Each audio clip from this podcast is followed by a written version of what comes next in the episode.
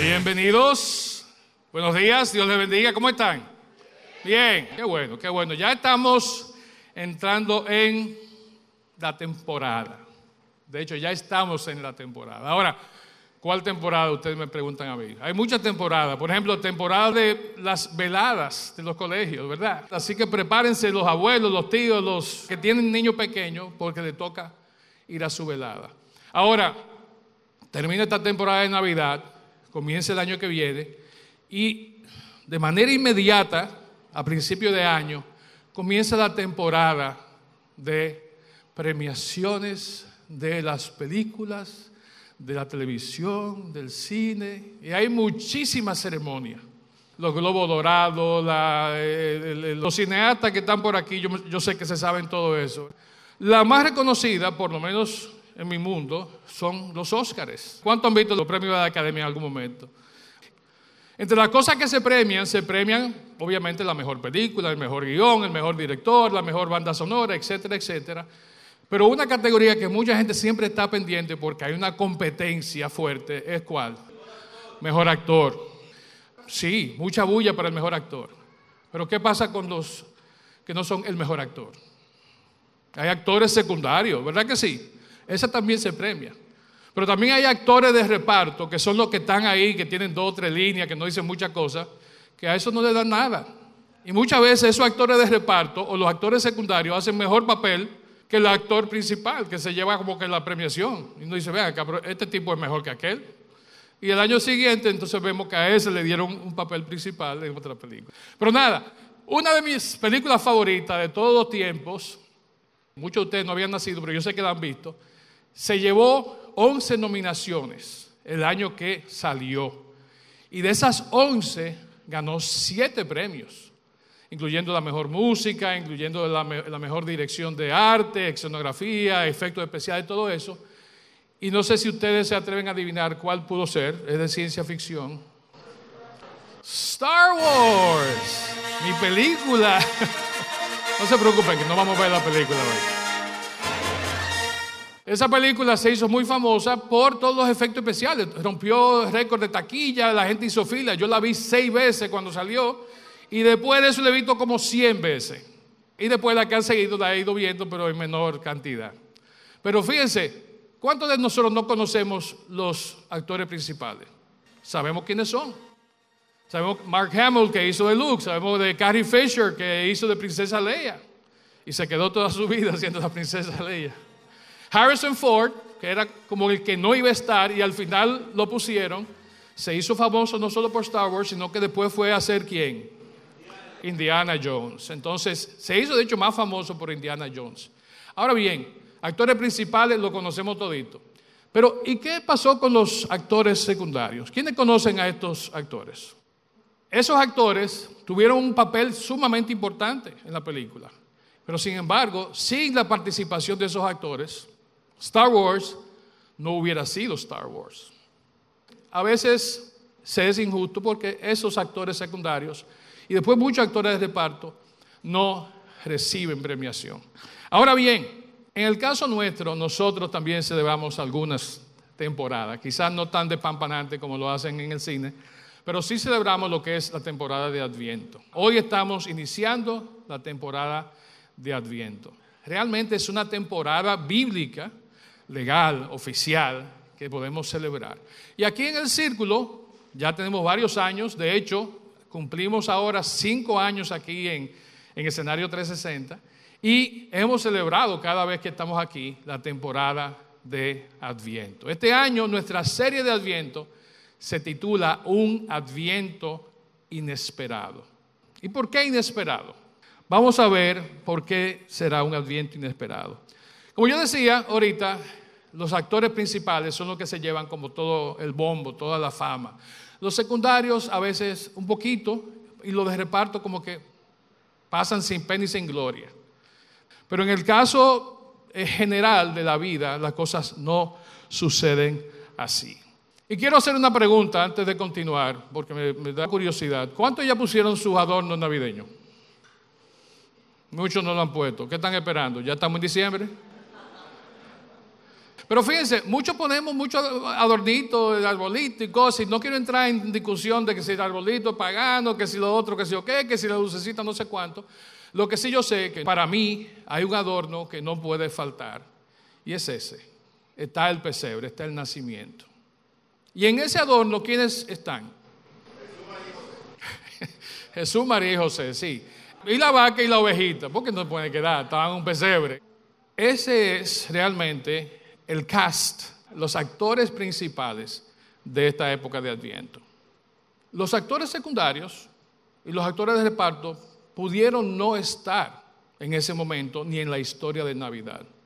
Claro, aportan a la historia, la hacen más relevante, la hacen más común, humana. Pero si faltaban esos actores principales, no hay Navidad, no hay Adviento, no hay salvación. Sin embargo, muchos nos gusta poner otras decoraciones y nos olvidamos a veces. En mi casa, de hecho, se ponen como cuatro pesebres. Hay que ver cuál de, de todito es el que vale. Pero el pesebre es realmente un adorno oficial de esta época.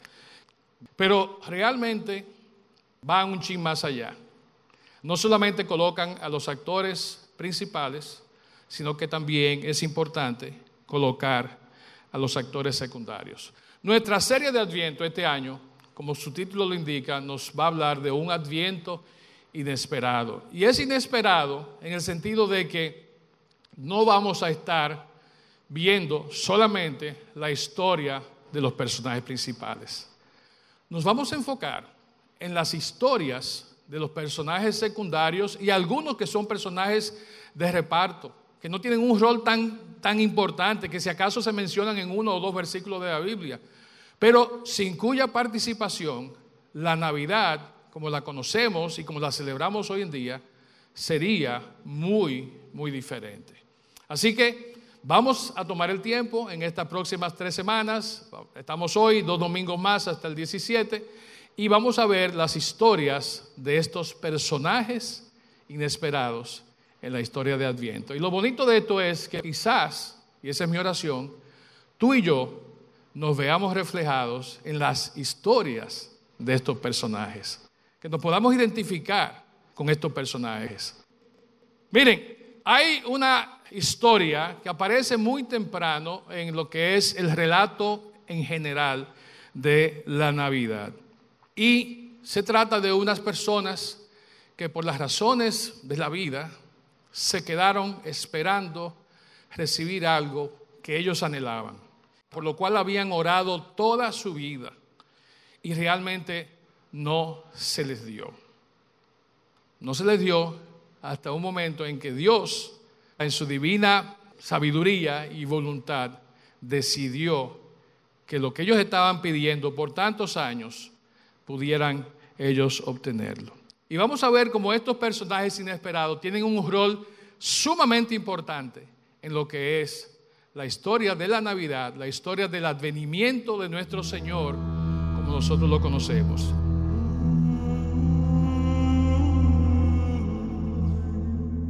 En los días de Herodes, rey de Judea, había un sacerdote llamado Zacarías, de la clase de Abías, cuya esposa, Elizabeth, era descendiente de Aarón. Ambos eran íntegros delante de Dios y obedecían de manera irreprensible todos los mandamientos y ordenanzas del Señor. Pero no tenían hijos, porque Elizabeth era estéril y los dos eran ya muy ancianos. Un día en que Zacarías oficiaba como sacerdote delante de Dios, pues le había llegado el turno a su grupo, le tocó en suerte entrar en el santuario del Señor para ofrecer incienso conforme a la costumbre del sacerdocio. Mientras se quemaba el incienso, todo el pueblo estaba orando afuera. En eso, un ángel del Señor se le apareció a Zacarías. Estaba parado a la derecha del altar del incienso. Cuando Zacarías lo vio, se desconcertó y le sobrevino un gran temor. Pero el ángel le dijo, Zacarías, no tengas miedo, porque tu oración ha sido escuchada tu esposa Elizabeth te dará un hijo y tú le pondrás por nombre Juan. Tendrás gozo y alegría y muchos se regocijarán de su nacimiento. Pues ante Dios será un hombre muy importante. No beberá vino ni licor y tendrá la plenitud del Espíritu Santo desde antes de nacer. Él hará que muchos de los hijos de Israel se vuelvan al Señor su Dios, y lo precederá con el espíritu y el poder de Elías, para hacer que los padres se reconcilien con sus hijos, y para llevar a los desobedientes a obtener la sabiduría de los justos. Así preparará bien al pueblo para recibir al Señor. Zacarías le preguntó al ángel, ¿Y cómo voy a saber que esto será así? Yo estoy ya muy viejo y mi esposa es de edad avanzada. El ángel le respondió, Yo soy Gabriel y estoy en presencia de Dios. He sido enviado a hablar contigo para comunicarte estas buenas noticias. Pero como no has creído mis palabras, las cuales se cumplirán a su debido tiempo, ahora vas a quedarte mudo y no podrás hablar hasta el día en que esto suceda. Mientras tanto, el pueblo esperaba que saliera Zacarías, extrañados de que se tardara tanto en el santuario. Pero cuando salió y no les podía hablar, comprendieron que había tenido una visión en el santuario, pues les hablaba por señas y seguía mudo. Cuando terminaron los días de su ministerio, Zacarías se fue a su casa. Días después, su esposa Elizabeth quedó encinta y se recluyó en su casa durante cinco meses, pues decía, el Señor ha actuado así conmigo, para que yo no tenga nada de que avergonzarme ante nadie. Cuando se cumplió el tiempo, Elizabeth dio a luz un hijo, y cuando sus vecinos y parientes supieron que Dios le había mostrado su gran misericordia, se alegraron con ella. Al octavo día fueron para circuncidar al niño, y querían ponerle el nombre de su padre, Zacarías. Pero su madre dijo, no, va a llamarse Juan. Le preguntaron por qué, no hay nadie en tu familia que se llame así. Luego le preguntaron a su padre, por señas, qué nombre quería ponerle. Zacarías pidió una tablilla y escribió, su nombre es Juan, y todos se quedaron asombrados. En ese mismo instante, a Zacarías se le destrabó la lengua y comenzó a hablar y a bendecir a Dios. Todos sus vecinos se llenaron de temor, y todo esto se divulgó por todas las montañas de Judea. Todos los que oían esto se ponían a pensar y se preguntaban, ¿qué va a ser de este niño? Y es que la mano del Señor estaba con él. Lleno del Espíritu Santo, Zacarías, su padre, profetizó. Bendito sea el Señor, Dios de Israel, porque ha venido a redimir a su pueblo. Nos ha levantado un poderoso Salvador en la casa de David, su siervo, tal y como lo anunció en el pasado por medio de sus santos profetas. Salvación de nuestros enemigos y del poder de los que nos odian. Mostró su misericordia a nuestros padres y se acordó de su santo pacto, de su juramento a nuestro padre Abraham. Prometió que nos concedería ser liberados de nuestros enemigos para poder servirle sin temor, en santidad y en justicia, todos nuestros días delante de Él. Y a ti, niño, te llamarán profeta del Altísimo, porque irás precediendo al Señor para preparar sus caminos. Darás a conocer a su pueblo la salvación y el perdón de sus pecados por la entrañable misericordia de nuestro Dios. La aurora nos visitó desde lo alto para alumbrar a los que viven en tinieblas y en medio de sombras de muerte, para encaminarnos por la senda de la paz. El niño fue creciendo y fortaleciéndose en espíritu y vivió en lugares apartados hasta el día en que se presentó públicamente a Israel. El pasaje está ahí, lo pueden buscar en la Biblia y lo que se leyó. De hecho, el audio, parte del audio, viene de la Biblia completa. Aprovecho y le doy la cuña a la Biblia completa. Es un recurso que tenemos en el círculo para que usted escuche la Biblia. Zacarías y Elizabeth eran una parejita peculiar. Ella estéril, el anciano sacerdote. De hecho, ambos venían de familias sacerdotales, eso es lo interesante. O sea, que eran gente, como dice el texto que leímos, realmente entregadas, involucradas en las cosas de Dios. Sin embargo, no podían tener hijos. Toda una vida orando, deseando, Zacarías siendo sacerdote, pidiendo al Señor que pudieran tener hijos. Lo que se cumplió en ese momento no solamente fue la oración contestada, para Zacarías y para Elizabeth, sino que fue una oración contestada para el pueblo de Israel. Dios había estado silente, ¿verdad? Desde Malaquías hasta ese tiempo, había estado 400 años sin tener ninguna revelación al pueblo, ninguna comunicación. El pueblo se mantenía orando, los sacerdotes se mantenían haciendo sus sacrificios, sus ofrendas, y Dios se había mantenido callado hasta ese momento en que Él se decide revelar a través del ángel Gabriel, su mensajero, a Zacarías. Ahora, algo importante que realmente creo que debemos entender, y aquí en el círculo lo hemos dicho en otras oportunidades, sé que mi hermano Wellman y otros más hemos hablado de la importancia del significado de los nombres. Y miren qué interesante, el nombre Zacarías significa Dios recuerda o a quien Dios recuerda. El nombre de Elizabeth significa Dios es mi promesa, mi compromiso, Dios es mi juramento. Entonces miren lo importante, como hemos dicho antes, que tienen los nombres en la vida y en el caso particular de lo que Dios quería hacer a través de estas personas. Y no solamente recordó a Zacarías, como dice su nombre, Dios recuerda, sino que estaba recordando a quién? Al pueblo de Israel. Algo importante, lo dije hace un momentito, pero era esto, y yo quiero recalcarlo, porque, como dice el versículo 6, ambos eran íntegros delante de Dios, obedecían de manera irreprensible todos los mandamientos y ordenanzas del Señor. Sin embargo, el Señor no los había premiado. Toda una vida de servicio, toda una vida entregada al Señor, y el Señor todavía hasta este punto, Él nos les había concedido su oración. Y este es uno de tantos lugares que encontramos en la Biblia de personas que dedican su vida al Señor, que son fieles, que están todo el tiempo metidos en la iglesia, como decimos. Sin embargo, hay cosas que ellos piden que no se les dan, o que no se les dan hasta el momento en que realmente Dios decide. Algo interesante con Zacarías también era que él no era sumo sacerdote. Muchos dirían, ah, bueno, sí, Zacarías estaba pegado, era un sumo sacerdote, tenía acceso directo al Padre. No, Zacarías era uno de 8.400 sacerdotes. Era uno de mil que había en la orden de Abías. Una de 24 divisiones sacerdotales que había. Entonces, esto que sucede, y eso lo pueden leer luego en Primera de Crónicas 24, pero que esto que sucede tiene una importancia tal que es que la suerte, entre comillas, le tocara a Zacarías para ser quien oficiara la ofrenda en ese momento. Una ofrenda que se llevaba a cabo dos veces en el día. Hacían un sorteo, literalmente, entre todos esos sacerdotes que vivían en las cercanías del templo en Jerusalén. Zacarías tiene que vivía en una aldea llamada Betfagé. Y hacían un sorteo. Ese día el sorteo se lo ganó Zacarías. Ese día le tocó a él ofrecer la ofrenda de incienso quemado, como se hacía, y como vimos, sucedió lo que sucedió.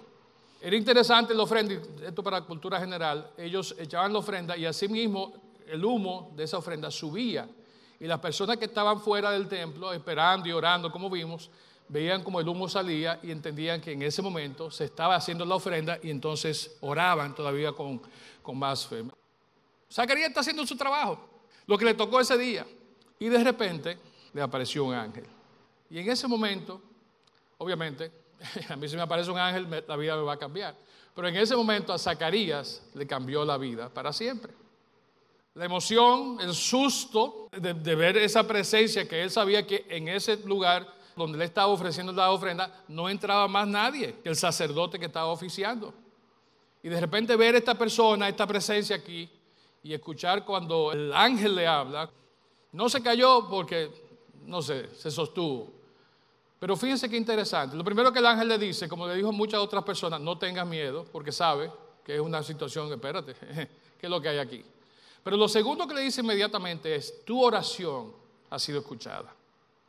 Si tú estás orando aquí por el pueblo, estás orando por ti, por tu esposa, y tengo para decirte que tu oración ha sido escuchada. Y le dice básicamente, tú y tu esposa Elizabeth van a tener un hijo. Wow.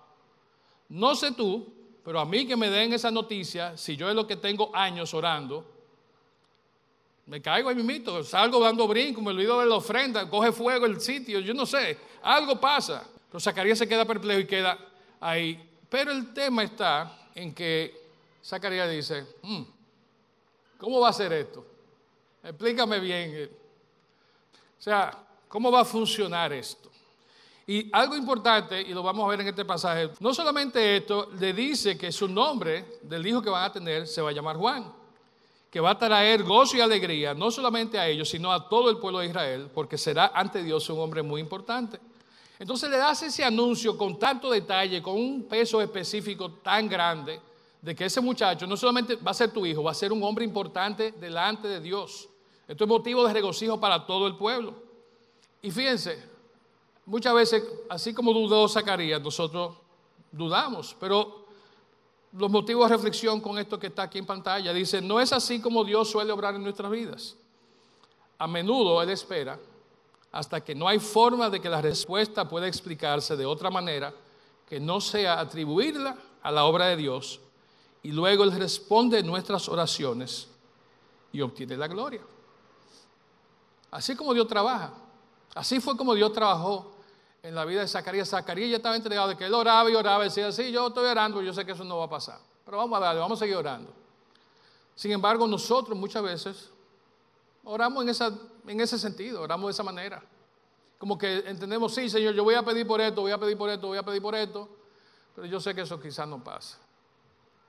Y como dicen por ahí, a Dios no le gusta eso. Y le digo, la verdad, es lógico pensar que este encuentro con este ángel me está diciendo esto, de que van a ser niño, de que va a ser un hombre importante delante de Dios. Yo lo hubiera aceptado. Viejo, joven, eh, tullido, manco, como fuera, yo lo acepto. Porque viene de parte del mensajero de Dios. Cuando él le dice al ángel, ¿y cómo voy a saber que esto será así? Yo estoy muy viejo y mi esposa es de edad avanzada y aparte estéril. ¿Cómo cuadra eso con la petición que le acababa de hacer en oración? ¿Cómo cuadra eso con las peticiones que nosotros muchas veces hacemos en nuestra vida? Por la razón que sea, para lo que sea. ¿Quién nos entiende? Eh? ¿Quién entiende a Zacarías? Entonces el ángel Gabriel simplemente le dice, mira, yo no te dije quién yo era, yo te voy a explicar, mira. My name is Gabriel. ¿Verdad? Yo me llamo Gabriel. Estoy en la presencia de Dios. He sido enviado por Dios a hablar contigo para comunicarte estas buenas noticias.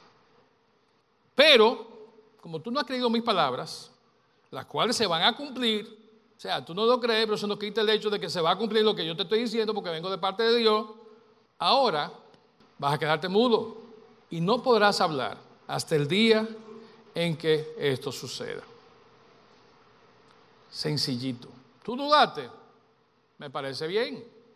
Tú pusiste en tela de juicio la palabra de Dios, el mensaje mío del ángel que está en la presencia de Dios, el mismo que fue luego donde María y José.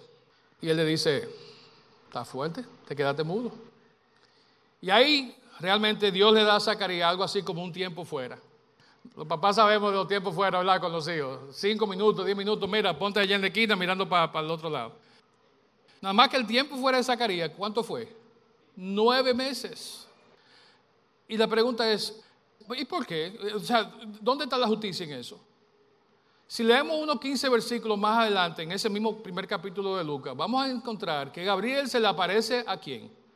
A María, la madre del Señor, y ella le dice al ángel, ¿Y esto cómo va a suceder? Yo nunca he estado con un hombre. María se quedó muda. ¿Verdad que no?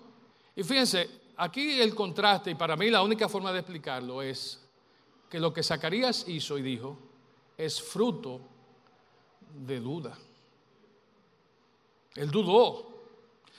María lo hizo en base a la lógica diciendo, pero acá yo no he tenido relación con hombre, ¿cómo yo? O sea, María realmente estaba creyéndolo, pero quería que le explicaran, dame detalle. No era de que no, yo soy viejo y no, podemos, versus lo que María dijo. Y de hecho, eso se confirma más adelante con lo que María le dice, yo soy la sierva del Señor, cumplas en mí lo que tú has dicho. Dos actitudes muy diferentes, dos resultados muy diferentes. ¿Con cuál nos identificamos nosotros? Eh? ¿Cuál es nuestra historia entre esos dos personajes, Zacarías y María? Hay una diferencia entre pregunta honesta y la incredulidad absoluta. Cuestionar no es un reflejo de incredulidad. Y eso tenemos que pensarlo, ¿verdad? Muchas veces nos hacen preguntas, nuestros hijos nos preguntan, las personas nos preguntan, ¿por qué tal cosa? Y no es dudando necesariamente, es queriendo, como yo decía de María, queriendo entender. Y es el problema que le iba a decir, que cada vez que permitimos que la razón humana opaque nuestra fe en Dios, el resultado es duda con apellido, pecaminosa. Entonces cuando dejamos que los pensamientos nuestros, muchas veces informados por las redes sociales, o por un, amigo o una compañera de trabajo, ay muchacha, no, ese hombre tú vas a ver que está, está, está, está. Cuando dejamos que eso suceda, estamos entrando en un campo complicado y dudando de lo que Dios realmente puede hacer. La fe auténtica, como la que tuvo María, es confiar en Dios, incluso cuando su plan, el plan de Dios, va en contra de la razón o de la experiencia humana. Y meditemos en eso. La conversación de Zacarías con el ángel parece que duró bastante tiempo porque la gente afuera estaba preocupada. Zacarías no estaba saliendo, habían visto el humo y entonces dice, ven acá, ¿y dónde está Zacarías? Y estaban preocupados porque ya había historias de sacerdotes que no habían hecho bien su trabajo, habían caído tendidos y habían tenido que ser sacados y no por su propio pie. Entonces están preocupados, algo pasó. El humo salió, Zacarías no sale. Cuando finalmente Zacarías se recompone y sale, óigame, hubo un, un suspiro de alivio colectivo. ¡Wow! Así mismo, cuando se dieron cuenta que él no podía hablar, hubo un grito asustadizo colectivo también. ¿Ah? Algo pasó. Y señores, cuando Zacarías pudo realmente explicar lo sucedido, ellos se quedaron perplejos. El asunto es que él estaba mudo y él tuvo que comunicarle a las personas lo que había sucedido para que ellos entendieran. Y me imagino que él dio más detalles, porque tuvo que decirle que el ángel le dijo que el que iba a nacer era alguien que iba a preparar el camino del Mesías. El relato de Zacarías y Elizabeth concluye en los versículos del 57 a 80. Luego del tiempo, claro, Zacarías tuvo que irse a su casa, como vimos, y tuvo que hacer la diligencia. No fue como, como María, ¿verdad? Él tenía ejemplo de Abraham y Sara, que el Señor también le había prometido, y Abraham y Sara tuvieron que hacer su parte el Señor muchas veces nos dice, a tú tu parte, yo voy a hacer la mía, la mía es la milagrosa, pero tú tienes que hacer la diligencia. Ellos hicieron la diligencia y nueve meses después nace Juan el Bautista. Y aunque no es evidente, ni lo dice el texto de manera explícita, es notable que hubo un cambio de actitud, un cambio en el corazón de Zacarías por todo este proceso. Y me imagino que esos nueve meses cambiaron su vida anciano, ya al final de su carrera. De hecho, cuando dice que él regresó a su casa después de su ministerio, quiere decir que él había concluido su rol sacerdotal. Ya era un hombre retirado, aún de su oficio de sacerdote. Pues le había tocado esa suerte, ya no le, le iba a tocar más en la vida. Entonces, en su ancianidad, después que fue retirado de su empleo, Dios entonces obra y hace lo que hace. Para muchos de nosotros, en nuestra edad madura, adulta, suceden cosas que no tenemos otra explicación que no sea, esto lo hizo Dios. Hay muchas cosas que han pasado en mi vida en los últimos cuatro o cinco años que yo digo, esto lo hizo Dios. Y no le busco mala vuelta, no me quiero quedar mudo. Pero muchas veces estamos en edades más jóvenes que la mía y tenemos como ese proceso, estamos diciendo, ¿y cómo es posible? que Dios va a hacer esto. ¿Cómo que Dios va a obrar cuando yo sé que eh, me puedo perder la oportunidad de mi vida? Zacarías y, y, Elizabeth entendían que su mejor momento, que la oportunidad dorada para ellos tener hijos, para procrear, había pasado. Pero nosotros muchas veces estamos en eso mismo. Ven acá, y si yo me perdí la oportunidad de coger ese trabajo, Y se perdí la oportunidad de tener esa relación en la que yo estaba tan concentrada, tan afanada, y no se dio. Si me perdí la oportunidad de comprar esa casa, ese carro, lo que sea. Y nos vivimos torturando, mortificando, maquinando de, y sí, y sí.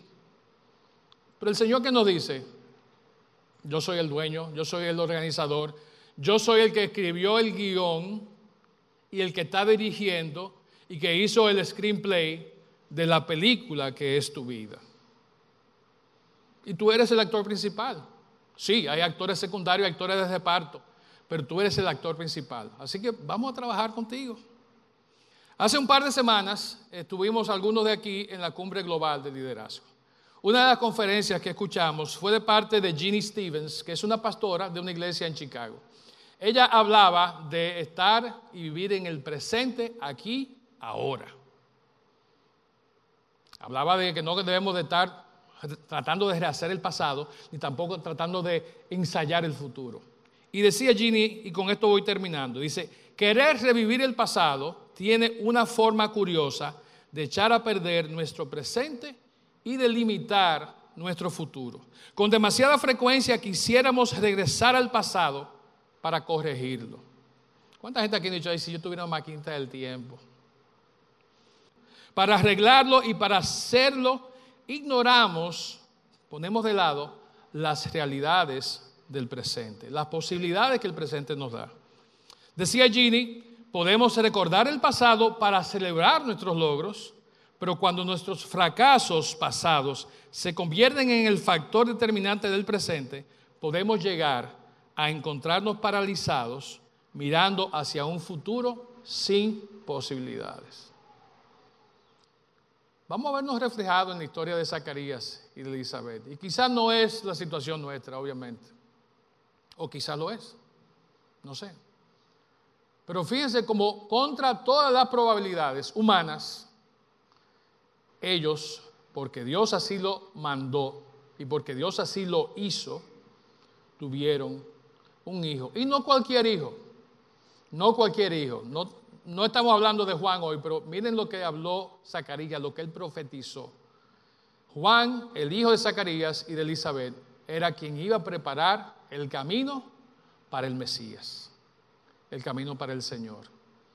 Óigame, qué más grande honor tener como padre, como madre, que nuestro hijo sea de los nacidos de mujer y de hombre, la segunda persona más importante de la historia. El que preparó el camino para el que hizo la historia, nuestro Señor. Bien, en este viento inesperado que hemos comenzado a hablar hoy, mi oración es que cada uno de nosotros podamos vernos reflejados, podamos ver estas historias de los personajes no tan prominentes de esta época y encontrar cómo se relaciona su historia con mi historia. Entender que el Señor tiene un plan para cada una de nuestras vidas. Y para poder llevar a cabo ese plan, Él entiende y necesita y quiere que nosotros nos acerquemos a Él. Y si tú estás aquí en esta mañana y aún no has tenido ese encuentro personal, no con el ángel Gabriel, que es un simple mensajero, y no le estoy restando mérito, ¿verdad? Pero si tú no has tenido ese encuentro personal con Jesús, que es el Hijo de Dios, que es aquel para quien Juan preparó el camino, que es aquel que cambió la historia para siempre, hoy, en esta temporada de Adviento, te animo a que lo evalúes, a que lo pienses, a que entiendas cómo estás parado delante de Dios y cuál es tu condición, cuál es tu relación con el personaje que es el centro de toda la historia, no solamente en esta época, sino cada día de la humanidad, que es nuestro Salvador y Señor Jesucristo. Tal vez como Zacarías estás esperando que algo suceda, pero Zacarías cuando le dijeron que iba a suceder algo, tomó acción, hizo la diligencia. Entonces nos toca a nosotros también hacer la diligencia. Oramos. Padre, te damos muchas gracias por este tiempo, gracias Señor por tu palabra, gracias por instruirnos y mostrarnos tu verdad a través de ella. Gracias Señor por lo que hiciste un día con Zacarías y Elizabeth, Señor, y el milagro, Señor, en sus vidas para traer a aquel que preparó el camino para nuestro Mesías, nuestro Salvador. Te damos muchas gracias, Señor, porque sabemos que tú eres quien puede cambiar la historia con simplemente una palabra de tu boca, un pensamiento de tu mente, Señor. Y rogamos por cada uno de los que estamos aquí hoy, que podamos, Señor, ver nuestras vidas y evaluarlas delante de ti, sabiendo, Señor, que tú estás en control. Padre, te pido ahora que tú nos sigas bendiciendo en el tiempo que nos resta en esta mañana y esta tarde ya aquí en nuestra reunión, Señor. Y permita que cuando vayamos a nuestros hogares, Señor, podamos pensar en tus grandes obras que hemos visto, Señor que se llevan a cabo, no solamente con esta pareja de ancianos, sino con muchos de los que estamos aquí, que también tenemos nuestras historias, Señor. Te bendecimos, te adoramos y te damos a ti toda la gloria y todo el honor. En el nombre de Jesús oramos. Amén.